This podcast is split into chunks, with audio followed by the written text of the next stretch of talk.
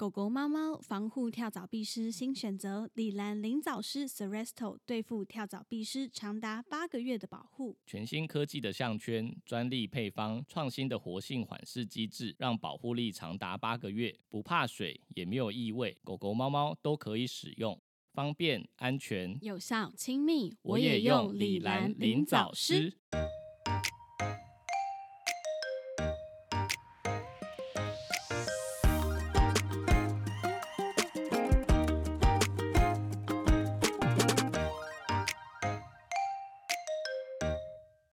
来到 Merman Vet 兽医碎碎念，我是兽医师马克。我是动物医院柜台小鱼。我们的节目会在每周四的晚间六点更新，为大家带来动物医院的日常生活以及闲聊，提供宠物医疗相关的知识。我刚刚在听那个我们开头音乐的时候，你有发现最近手机会一直跑出一个 LINE 的广告，然后那个有 LINE 广告的音乐跟我们的开头音乐一模一样。我没有遇到那个广告，真的假的？我遇到好多次哦，然后我老公也一直遇到，然后每次都想你上次不是跟我，讲说你以为你 Spotify 没关之类的？对我以为我 Spotify 没关，然后我老公滑到的时候，我也以为想说你干嘛这个时间在听我的节目干什么？然后 然后最近就不见了，就一阵子的广告，然后我就想说，嗯，太诡异了。然后现在要听一次，就觉得嗯好有趣哦，居然有人用选跟我一样的音乐。我记得我们去年就是刚开台没多久的时候，然后就有另外一个频道，就跟我们在同一个分类的，对然后就是同时使用，就是有有一种可能就是这个音乐特别的好，然后就被同时被他们也一起挑选嗯到。我觉得可能就比较适合宠物的感觉吧，就是很轻快这样子。大家有觉得这样吗？我是觉得我选的很好啦，哎、那时候我们挑很久，我跟奶茶挑很久，就花了很长的时间，嗯然后就一首一首听，耳朵有点快要就是长茧这样子，然后终于嗯选到这一首，我觉得很棒。好啦，一样就算了，代表说大家都很欣赏。嗯我觉得应该不是所有人都知道，就是这个音乐是要花钱买的。对他要花钱买，嗯，啊应该说，因为我们是在公开的平台上面播放，所以我们必须就是得有，就是得买它的版权，然后我们才能够做合法的播放。对，对，除非我自己唱一首啦，就是 那就没有版权问题。你叫奶茶唱啊，你就哎、可是你版权已经买断了。要是你那个是那种什么一个月要缴一次钱，我就叫你用哼的，噔你就在那边等等等等等等。噔噔噔噔噔噔这样哼完三十秒，很阳春的做法，这样嗯，没有，那时候已经买断，已经买断了。对，可是好嗯像还是、还是可以给其他人使用，所以、嗯对啊我是有点搞不太清楚它的机制啦。反正我就是可以合法播放就是了，只要确保这件事就好了。对哎、所以他还有他他嗯该不会有就是那种完全买断别人不能再用的选项吧？应该没有吧？不知道，完全忘记，我连那个网站叫什么我都忘了。就是我把它一买下来，download 完之后呢，我就现在脑子一片空白，我完全想不起来我到底在哪个网站买的。你你想不起来？那那你怎么知道当初那那个人是那个音乐的所有人？搞不好他也是网络上抓一抓，然后卖你。应该不是吧？因为那时候我研究蛮，就是要开台之前，我研究蛮久的，就是找了嗯一些就是、呃比较大的前辈的资料这样。对对对对对，就是说这个地方可以就是合法的取得音乐的版权，所以我嗯那时候也是找了一下，觉得、诶好像不错，然后价格也尚可接受啊。如果一个音乐要用那么久的话，所以就就当时哦就直接花钱买了。所以我们没有被诈骗哦。应该没有吧？卡都刷了，算了啦。到时候到时候被告，然后再说，哎，我真的不知道，这样装无辜，我就改用哼的啊，没差，我已经记得了，我就用哼的，怎么样？你大家应该听不出来，我上个礼拜嘴巴张不开吧？我现在可是一切恢复正常的人哦。所以就真的只是肿起来而已。对，啊、跟大家回顾一下好，会不会有一些粉丝没有 follow 到？反正就是上周我们停播了一周这样子，原因是因为我被我儿子就是撞击下巴，就是由下往上撞，然后嗯撞完之后我就发现，天哪，我的就是嘴巴张不开，就是颞颌关节那边就就是很明显的肿起来，然后下巴有淤青，嗯，我就想说，天哪，会不会有点骨折，还是说就是脱臼什么的脱臼。对，然后 你们不是一直劝我去看医生吗？但是因为我现在自己在家带小孩，要去看医生实在有点麻烦，所以我心里就抱着想说，好，那就等一天。如果明天状况没有好，然后反而就是变得更痛，或者是嘴巴更张不开了，那就去看医生。然后还好到隔休息到隔天，就是稍微能够微张，但是讲话还是就是有点含卤蛋这样子，就是没有办法张很开，吃饭要吃很慢。然后就休息了，大概到星期哎，不是星期一被撞到的吧？大概星期五或星期六就已经好的差不多了，应该有八到九成。然后现在就终于恢复正常了，可以录音了。然后我我印象最深刻是，就是有一个粉丝私讯给我们说，就是连哎连连受伤的方式都很小鱼。是不是 连停播的理由都很小鱼？他是说什么？然后我看一下。他说这个理由理由很小鱼。哦，对 对对，我自己也觉得有点荒谬。好，总之呢，我们今天呃，先来讨论一下本周发生的大事好了。我自己猜啦。应该这周的各宠物频道应该都会讨论这个话题吧？你觉得呢？应该不止宠物频道吧？可能连那种一般讨论社会时事的啊，还是争论的都会讲。台通之类的，搞不好也都会讲。嗯，其实我本来没有很想要讲这个话题，就是嗯呃，应该说我们之前有讨论过，就类似像这种动保议题的，对，然后收听率其实其实蛮糟的。我们讲了那个绿鬣蜥吼，三十一集啦，根本就没人在乎绿鬣蜥啊，收听率烂 死了。我们讲了之后，然后点阅率应该目前已经是就是倒数的前三，可能倒数，真的没有人要听这个讲。我们还讲了放生的议题呀。哦，对对对，没有要听呢。所以我一开始没有很想要讲，但是就是有很多粉丝发讯息跟我们说，希望听我们的意见。对，没错，我们收到太多讯息了，就是说真的很想听听看我们的想法是什么，因为可能各方的讨论啊，还有媒体都把它渲染的，我觉得蛮夸张的。嗯，连我连我这个，因为我家没有第四台嘛，然后又一直在看卡通，然后我我还会就是。手机赖讯息还会收到朋友的讯息，说：“哎，你们可以就是你的看法是什么？”然后我妈还问我说：“哎，你的看法是什么？”还专程打来问我说：“这个看法怎么样？”这你连家人都这样问你哦？对，连我妈都打来问我说：“啊，也不是专程啦，就是可能打来看我儿子，然后顺便问一下说：‘哦，最近那个事猫咪的事情啊，你觉得怎么样？’就他也想要知道我的想法是什么，这样。所以你要讲，先讲一下这个这个新闻吗？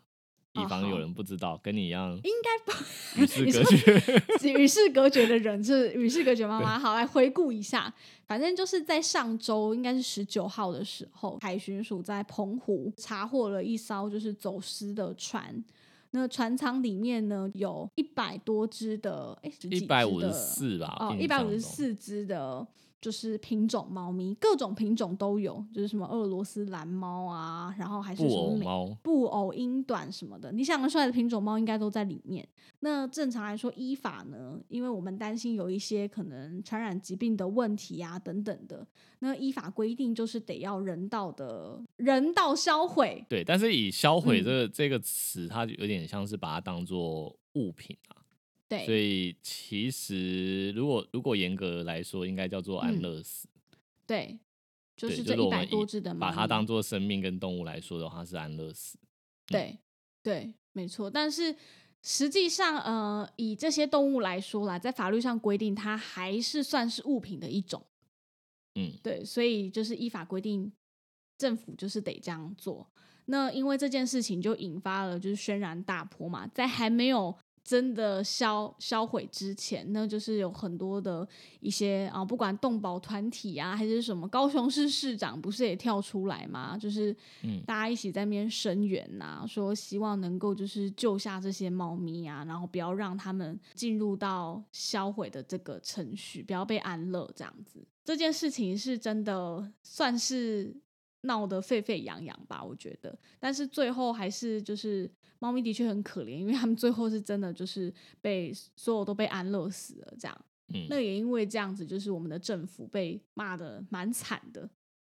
嗯，大家会觉得说怎么这么残忍啊？尤其是呃，台湾真的还蛮多养猫，然后也很爱猫的一些猫人，是猫人吗？对，很多猫人就是有点陷入崩溃这样子，觉得怎么那么可怕，就是。一百多只猫咪，然后就这样被安乐，然后就开始一直吵着说，为什么不能不能让他们开放领养啊？检疫完再领养不行吗？为什么一定要就是走到安乐死这个地步？就是生命就这样子随随便便什么草菅猫命什么之类的，反正很多种声音在讲。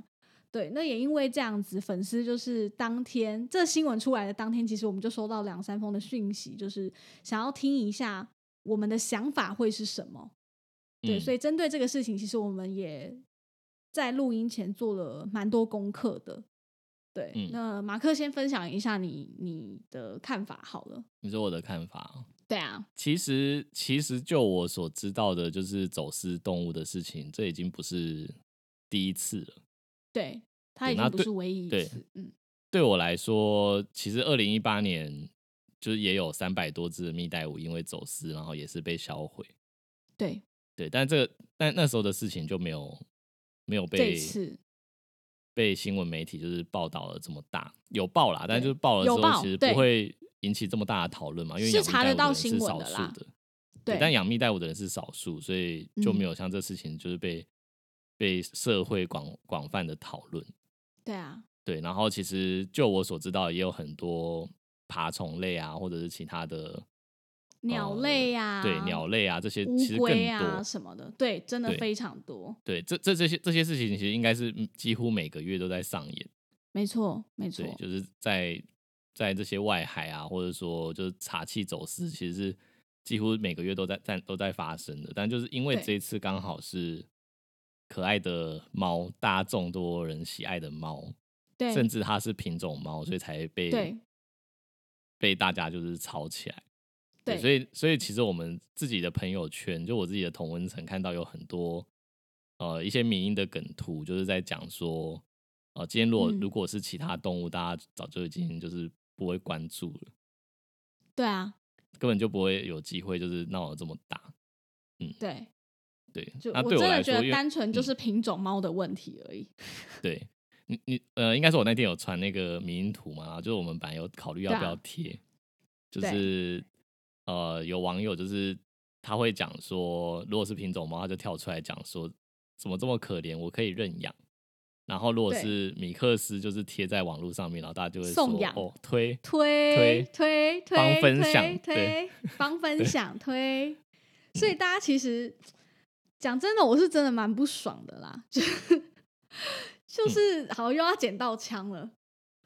嗯，我看到这个新闻的时候，我觉得哦，嗯，猫咪很可怜，嗯，真的是很不对，这样子就是他们是无辜的。但大家有没有想过，更可恶的是那些就是走私猫咪的人？那再往下面一步上。他们这些人会想走私猫咪是为什么？就是因为你们这些想养品种猫的恶心人。等一下，我要我要缓一下这个 这个话题，就是呃，我觉得不是所有养品种猫的人都是这样，应该是说现在这个时间点，然后还想着我可以免钱领养到一只品种猫的人，这种人才是最惨的，因为他他根本不想要付出任何的代价，对。就是完全不付出任何代价，就以为只要发发文，然后骂一骂，然后我有机会可以领养的。什么？大家开放认养啊？那么多只，大家一定会认养什么的？好可怜哦！我我我可以认养啊！我想说，哎，你们这些人真那么有爱心，这么愿意领养猫？收容所会有会有猫送养不出去吗？对啊。什么意思？我那时候也是想说，什么意思？平常的这些米克斯才是更被需要，就是赶快领养的。然后这时候才喊出来喊说，就是品种猫很可怜，我们应该可以认养。这种的，我觉得这种的才是才是可能会诱发这些问题产生的人，而不是养品单纯养品种猫的。我觉得是这样子啊。对，嗯，就我们也在录制节目之前，其实有讨论过啊。因为我就觉得说，这些走私的猫进来，那如果我是一般的饲主，我要怎么知道我真的好？假设我去。嗯，宠物店啊，或者是到繁殖场去买了一只品种猫来好了，我要怎么知道说它的来源是什么？我怎么知道它是不是走私的？嗯，其实我觉得，假设就是今天真的有特殊的考量，想要养品种猫，我们之前在某一集有讲过，说有品种的动物不是说不好，就是你你有一些特殊的考量，你一定需要这种品种猫的特性。嗯嗯嗯。呃，就像之前也有人，他是因为过敏的问题，他必须养一些比较不会造成过敏，例如说挪威森林猫啊，或者其他的品种猫。对，那我觉得基于这个考量可以，或者说他对呃家里面有小孩，他希望他的养的品种猫或者狗是比较稳定的，对对对。对，比较不会。我觉得在健康嗯的心态下去饲养这些品种猫，然后你也做好功做足功课，知道你面可能将来会面临什么样的问题，你都做好准备了。那我觉得养品种猫不是问题，对，嗯不是说养品种猫就该死。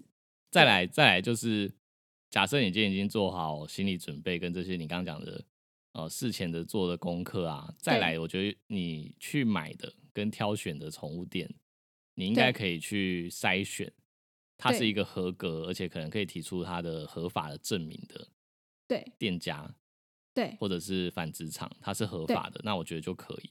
但今天你就是随便走到一间来路不明的宠物店，或上网找。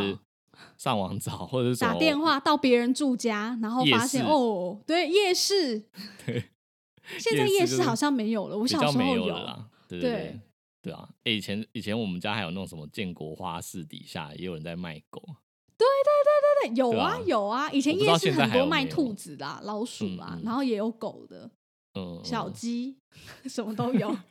对以前夜市好丰富、啊，对，反正总而言之就是，如果你你没有就是要求他们必须是合法合格的，其实大家都是帮凶。就是如果对你就只是随便买品种的动物，便宜那嘛，来路不明啊，你不知道它从哪里来的，有可能这些原因呃，它卖得出去嘛，所以就会有这些走私的动物。这种走私一定是就是节省成本嘛。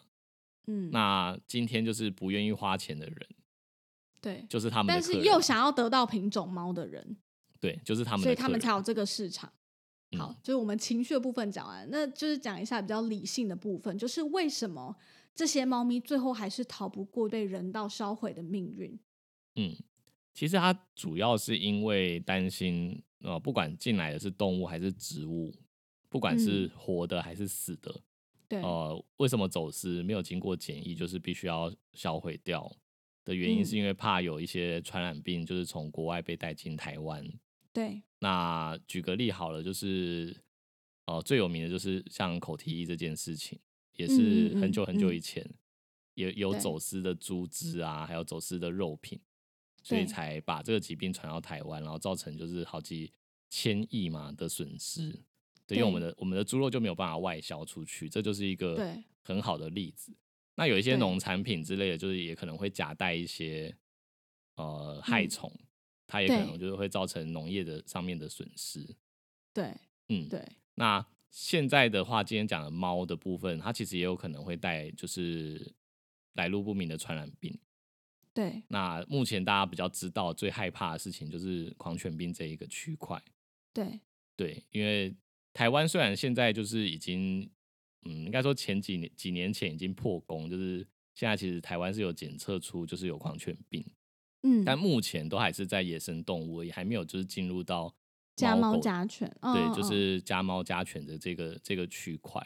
嗯，对，那甚至很很多年前，就是呃，例如说像猫艾滋跟猫白血，这次网络上也有人在传说，就是当年也是从国外被带进来，就是台台湾本来是没有的。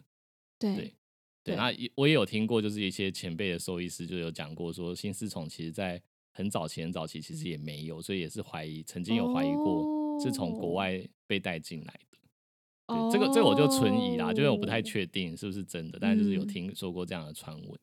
对，然后嗯一旦嗯嗯进来了之后，大家就是在饲养上面就会有更多更多的麻烦。例如说，对现在台湾的狂犬病是已经变成不是疫区，呃，以前是非疫区，现在已经是疫区了。所以像像我们要带宠物出境就没有像以前这么方便，就是要做很多做很多检查，然后可能到了当地还需要隔离一段时间。对对，这些都是如果就是不小心让传染病进来之后可能会发生的问题。嗯对啊，嗯对啊，所以这个这些是比较理性的考虑啊。那呃，举就是最最容易被大家现在知道最可怕的疾病就是狂犬病。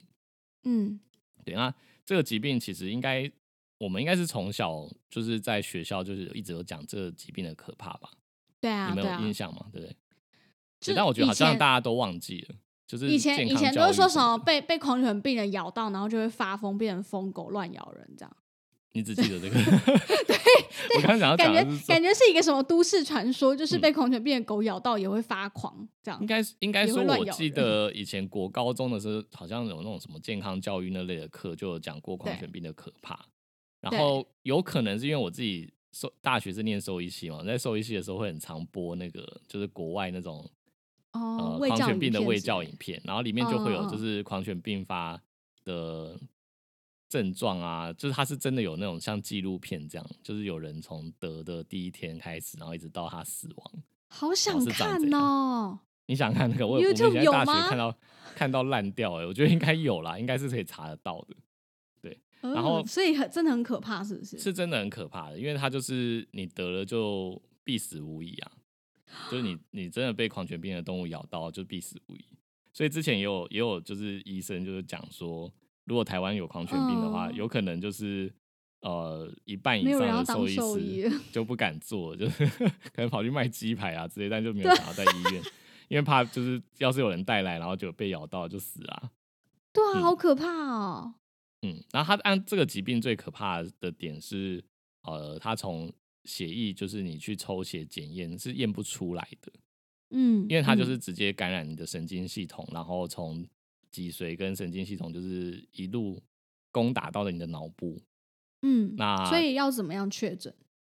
确诊的方式是做脑部的切片，你说组织的切片这样子？对，所以就是你死了，然后把大脑切切切一块下来看，呃，确定你是狂犬病了，其他都只能用症状去推断而已。嗯嗯啊，因为嗯它症状很明显吧？对啊，就是抽筋啊，然后神经症状，然后之前说会怕水嘛，就是看到水恐水症啊之类的，就是以前对传呃俗称叫恐水症。对，对，所以对它其实确诊的方式是只能做切片，你验血其实验不到他的抗体，就算真的侵犯到全部的器官，你验血真的验出来好了，但那个时候也已经来不及了。对，嗯，也已经没有对办法治疗。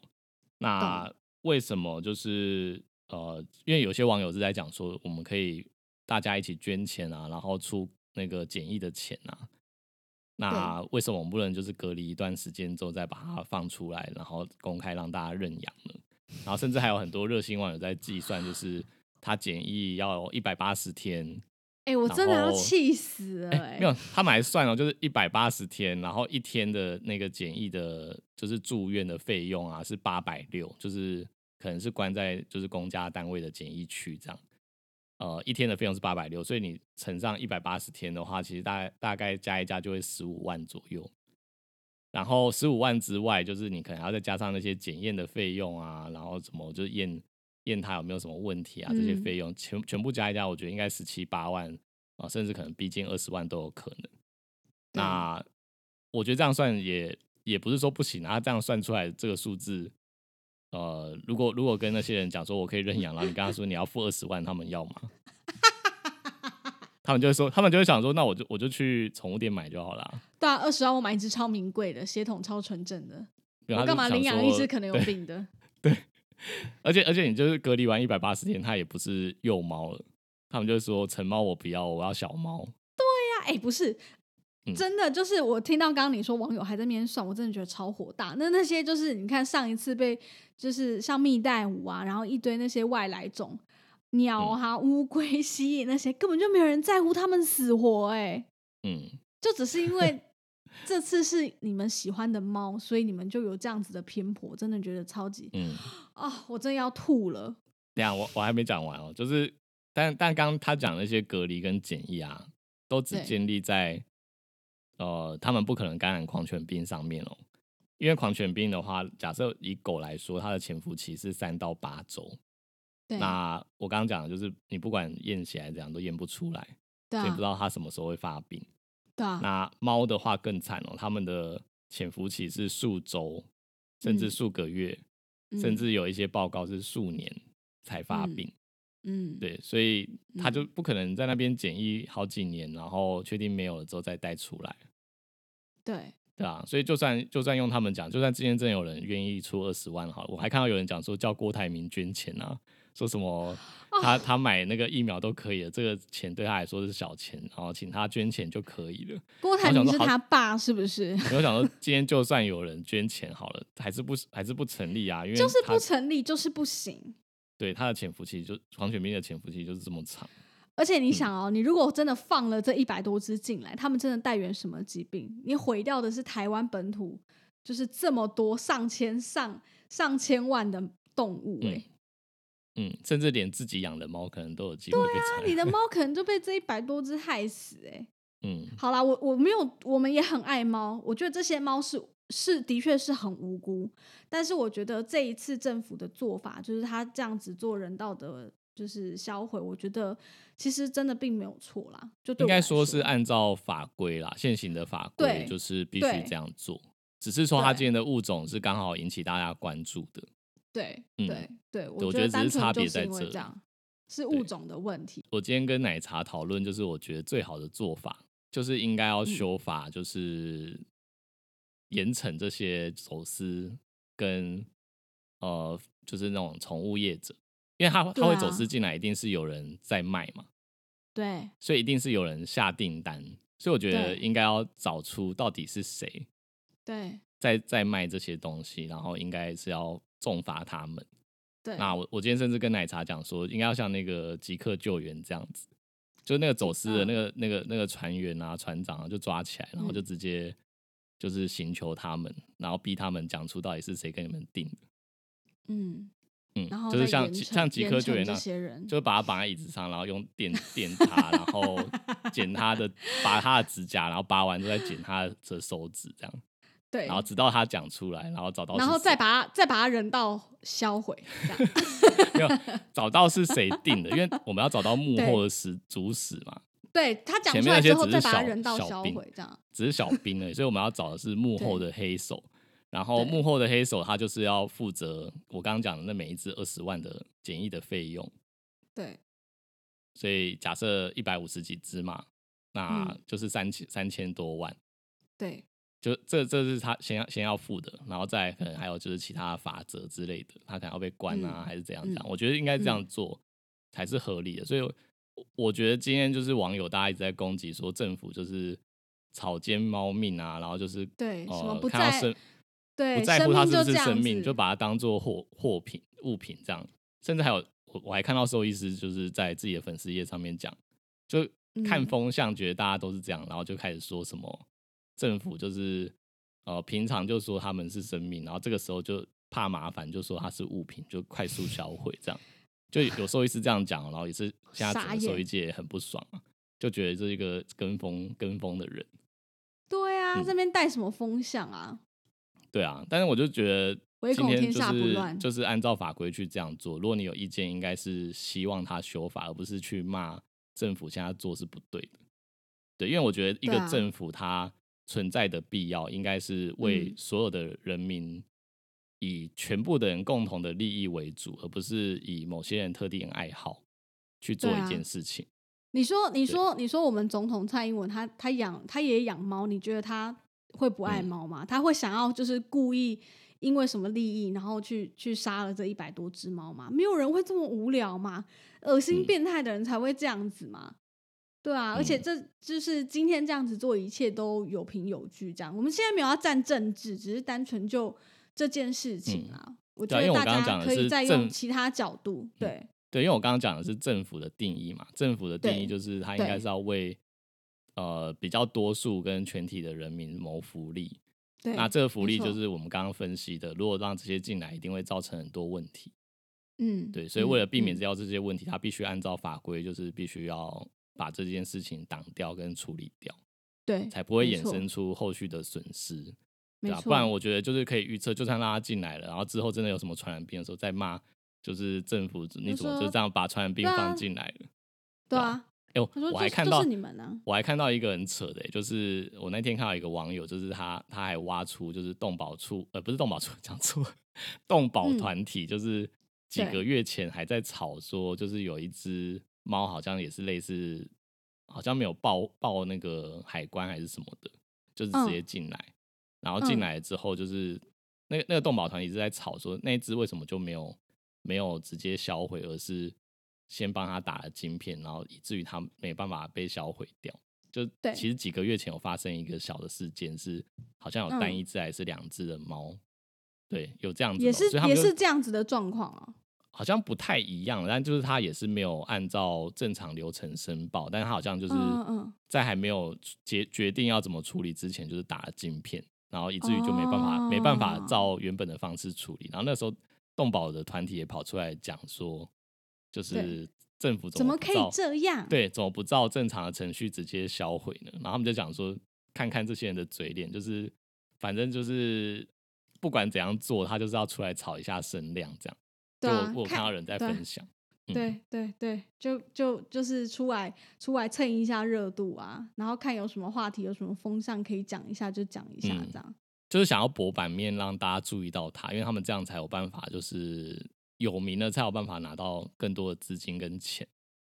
嗯对，这又是另外一个黑暗的面，就是 黑黑暗的事情了啦，就是关于动嗯保团体的部分啊。今天我们没有要讨论这个吧？应该就此打住。哎、可是我觉得这件事情啊，就是最可怜的，除了这些猫咪之外，我觉得最惨的是，就是那一群要帮这这一批健康猫咪安乐的兽医师。嗯，我觉得他们心里压力不知道有多大、欸，我真的觉得好可怕哦、其实就是他们要做这些人道销毁的手续的时候，他们心里要承担多大的压力？我真的对啊，觉得好是压力可怕。是压力真的蛮大，而且而且我觉得就是社会还会有一种舆论的压力，也也很烦。，就说你就是刽子手啊，你为什么要这样做？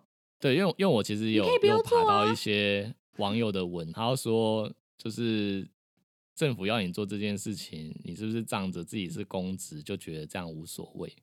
就我看到嗯最、最狠毒的是这样讲，还说如果你真的在意的话，应该要寻求协助啊。然后我想说，到底是要寻求什么协助？他就是什么协助？规，什么协助啦？就是按照法规做事，因为他是公务员啊，对啊，他能够？做什么选择？对不然呢？对啊，难道是要公务员就是带头就是违法之类的吗？就是把哦，对啊，他们就是这样觉得啊，他们就是这样觉得啊，你应该集体罢工啊。嗯就反正有一群很疯狂的人一定会这样想啦，嗯，就是猫咪就是神圣的、无敌的，狗都要去死。但我觉得公职兽医师就是承担这些压力，真的是蛮辛苦的啦。就是之前我们不是有在一集有讲过，曾经有过就是动动保的，兽医师，对动保处的兽医师，因为就是太常需要做一些流浪动物的安乐死，然后又被一些、呃所谓的爱爱狗爱猫人士就是攻击，然后自杀的事情。对，最后就走上绝路。嗯，对啊，其实就可想而知，其实这个工作真的没有大家想象中的这么简单。嗯，对啊嗯，他虽然是依法做事没错，但是你觉得就是会有一个人，就是即便是一般人，就算他是兽医师，已经安乐死这么，可能他已经安乐死十只、十二十只、三十只的动物，但是他嗯在这、在做这件事的时候，他还是会觉得很压力很大吧？毕竟他会自我当初当怀疑啦。对啊，他当初当兽医师不是为了要做这件事情啊。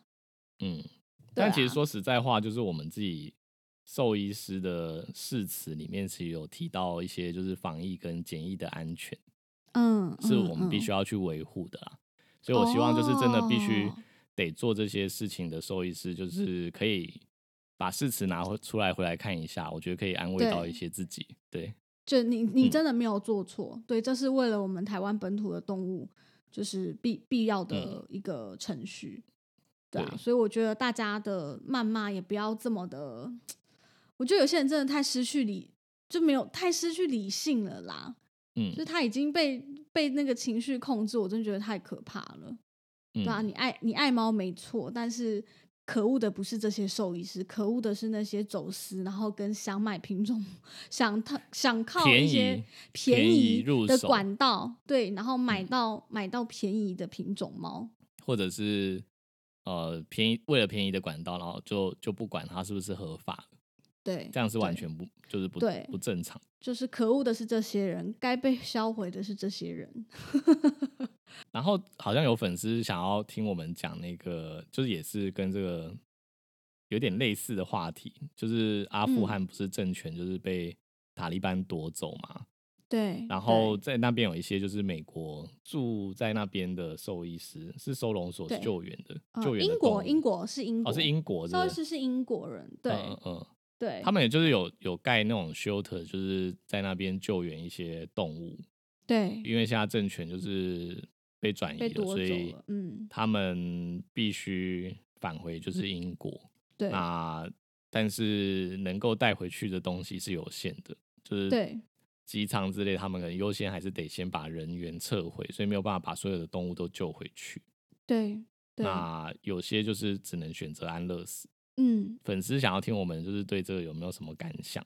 那其实嗯我我原本看这个新闻一开始啊，就是呃，因为粉丝问我有没有其他可能的做法。所以我一对开始看新闻的时候，我想说为什么要安乐死？就是如果是我的选择，我可能会把它放掉原，地也放这样放，对，就是让命运嗯去决定它会怎样。就是我我不不会去强制剥改变他的生命，对，就是嗯因为他还可能出去还是有机会可以存活啊。嗯嗯，就是我我我比较不会想这么多，说什么出去一定是受苦啦，因为有可能他出去得到自由，然后搞不好他哪一天又有遇到就是爱狗的人士也不一定。就我本来是这样对想，对，但后来我就是仔细看完整篇报道之后，发现其实大部分就是健康的，他好像也还是像我的方式，就是可能会野放或者是交给其他人，然后之后就看看命运怎么安排。他他主要安乐死的部分都是生病老弱，没有办法很正常行动的，就是有可能出去他预测没有几天可能就会病死啊，或者是没有办法行动嘛，所以就会被对对对对，他他主要安乐死的的对象是这些。那我觉得就、嗯我看完之后就觉得没有什么，我没有什么意见，就是嗯这样的做法好像也是不得已必须这样做的。对。那你有什么想法？他有写到说，就是嗯在上一次被塔利班就是呃统治的时候，其实这些猫狗也是受到一些非常不好的对待。嗯，对，所以说他已经曾经有这样子，已经知道这样子的经验啦，所以他才做出这个决定。其实我觉得嗯他今天都是一个就是救援团体的兽医师，他自己救的动物，他怎么可能会就是就是在一个没有深思熟虑的状况下，然后就直接把它做安乐？嗯啊，我觉得也不会真的有人这样子啦，他自己亲手一只一只救回来的、欸，嗯，对吧、对，但我我我原本的刻板印象就是欧美欧美的兽医师好像他们会比较标准比较比我们低一点点，对我懂你意思，就是他们对有一些关节炎还是不舒服，他们就会觉得哦这样子好像有点痛苦，很痛苦以安乐，他以后会很痛苦，就安 乐死这样。对，就我因为我觉得跟接触到的他们的、嗯他们的嗯呃民情，我觉得有一点关系。应该说他们对动物福利好像更更高一更点嘛，对，就是没错，他们的标准很高，他们标准很高。对，嗯我想到一件事可以分享。反正我有一个就是住在那个美国的朋友嘛，你知道，然后他嗯也是我们的粉丝，然后他在台湾，他们家其实就是呃类似中途的角色这样子，就是嗯家里随时都有十几只狗狗这样。然后他在他在搬到美国之后，因为他目前是还没有自己养养养狗或养猫嘛，所以他就是因为还是很喜欢、很想念这些狗狗，想跟他们互动，所以他就会去帮别人遛狗。你知道美国 还蛮流行，就是工作帮人家遛狗，对对，它是它是一个 app，然后它就是它应该算是一个 app，就是你可以自己去就是呃填写你的资料，例如说你有什么样的经验啊，你有养养狗狗几年的经验啊，然后他嗯们就会帮你配对，例如说，哎，我住在这附近，然后我有这个需求，你可能每天下午五点来我家，帮我带我家的狗出去散步。那它有分嗯时间，三十分钟啊，还是一个小时，还是说，呃，我需要你就是我不在家，然后你帮我把狗带回你家照顾之类的都可以，然后可能就会有一些小费这样。其实我觉得薪水还算不错，对，然后又嗯可以跟狗狗因为因为在美国就人对人工贵嘛，对对对，人工嗯贵、嗯没错。然后呢，反正就有一次，就是他接到一个工作，然后那个客人是要求他在中午，他是约约定的时间是中午十二点，然后嗯要他带家里的两只狗出去散步一个小时。然后因为他就接了这个工作了嘛，没办法。然后呢，他就一开始先带着狗出去上厕所。然后他那时候好像还住在加州，你也知道加州就是非常的热，跟台湾差不多，天气热到一个不行。然后他就遛遛了大概十分钟，狗狗都上完厕所，他就觉得不行，天气真的有点太热。而且美国都养大型狗啊，大型狗又更怕，就是也很怕中暑。然后他就遛了十分钟之后，他就决定带回去。他就跟他的那个就是雇主说，就是天气真的有点太热了。我们今天就是上这样十分钟就好了，好不好？就是你你再付我就是这十分钟的费用，甚至不收都没关系。他觉得这个天气实在太不适合散步了。嗯，然后他的那个雇主就跟他说：“没关系啊，你就带去啊，我都定了这个时间，你再去绕一圈。”就很坚持要他再带那两只狗出去遛。然后他就是有点讲不讲，有点理不清啦，因为对方态度也没有很好，所以他就于是乎就带再带着那两只狗出去。然后这时候就遇到邻居了，然后邻居就很就是邻居就很生气，他因为他以为那是他的狗，他就说你怎么可以这样？你这样是虐虐待动物，你现在就立刻带他们回去。然后他就很无辜，他如果再继续遛，有可能会就有那个动物警察会来。对对对对对，然后他就一直解释，他说他就解释说，哦 no，就是我这个是接接工作，然后我也跟他的他们的主人讲过，可是他们的主人很坚持要我带出来，然后他就他就只好带着动物躲在那个树荫底下，嗯，他就躲在那那边，然后遇到邻居这样子，然后邻居听到之后就也很生气，着急。更多邻居，就是在召集更多邻居，然后就一群邻居，然后跟我那个朋友，跟那两只狗，然后一起到主人家，然后邻居们就围起来，围在那个主人门口，就说：“你现在就是让这两只狗进门，然后你不准在这个时间让狗出来散步，你这是虐待动物，我要报警。”直接被炮轰这样。对，他说：“如果如果他们在这个时间再出来报，再出来散步的话，我们我们就报警。”然后我就觉得哇塞，好酷哦！所以你朋友最后有拿到钱吗？好像没有，直接退费的。因为因为我觉得他他如果如果还是有跟他收费，就是我觉得那个原本的狗主人应该很有机会告他之类的。感觉他们法律法律的那个也很容易走法律途径。对他们也很容易走法律途径。反正反正因为我就觉得就是哇，美国人真的是就是在国外真的很重视这个动物的福利啦。嗯，就是他们会很在乎这个事情。那像台湾可能就觉得啊，不要管那么多，那别人家的狗、邻居的你管不到，这样对啊，对啊，就有时候真的就这样，没没有没有办法。嗯，你讲到那个就是邻居的管不到，我们之前是不是还有讲过？就是我们我们医院的同事就是去屏东，然后看到屏东的野狗。哎，不是野狗啦，不是不是野狗，讲错。邻邻居的狗，邻居的狗养在外面，然后碗很脏，然后用铁链链着啊什么的。哎，我们最后分享这故事，应该的时间就差不多，也是一个我觉得就是有趣的故事。反正他就是呃，男朋友家在那个屏东，然后屏东的一个乡下地方吧，然后就看到邻居的狗就是绑在那边，然后他那个他就说他那个碗长满了青苔，就水碗里面就是。水碗就是长满青苔这样子，然后就是养在户外那种。对对，养在户外的就是米克斯之类的吧，反正就是顾家用的这样。然后我们那个同事就是极度爱狗嘛，啊，就是上次那个就是看看电影一直哭的那个同事啊，在游览车上哭的同事。好，反正他就看到那个那个狗碗就是长满青苔，他就很难过，他就一直跟他男朋友说不行，就是他这样喝那个。喝那个就是有青苔的水，这样会生病啊什么的。因为他是他是医生嘛，他就觉得这样子很不 OK，很很影响那只狗的身体。这样子，他就一直跟他男朋友烦这件事情。但是她男朋友就最后被他讲到有点生气，就觉得你你就不要管那么多，我们乡下的狗就是这样，就是你不要，你就算跟那个跟那个主人讲，就是那又怎样？好，对他也不会理你。搞不好就是你讲了，他反而就。把它丢掉了，还是说就是反而更更没有给他就是更良好的照顾，他可能把它藏起来，但是又更惨这样。对，所以他就跑回来问我们说要怎么办？要怎么办？我们就 我们就提供他一些意见嘛。就我后来想一想，好像也最多只能做到一些事情，就是例如说买一个新的碗给他，对，然后给再再交给那个邻居，然后就是好言的再跟他讲，看能不能就是给他好一点的生活品质，这样子。反正也最多就只能这样做。对，因为如果你直接去跟他讲，搞不好还有可能把他激怒。嗯，对，如果你去指责他说你这个狗怎么可以养在这里，环境那么差，然后还给他喝就是有青苔的水，他搞不好会激怒嘛，那也不是我们想要得到的结果啊。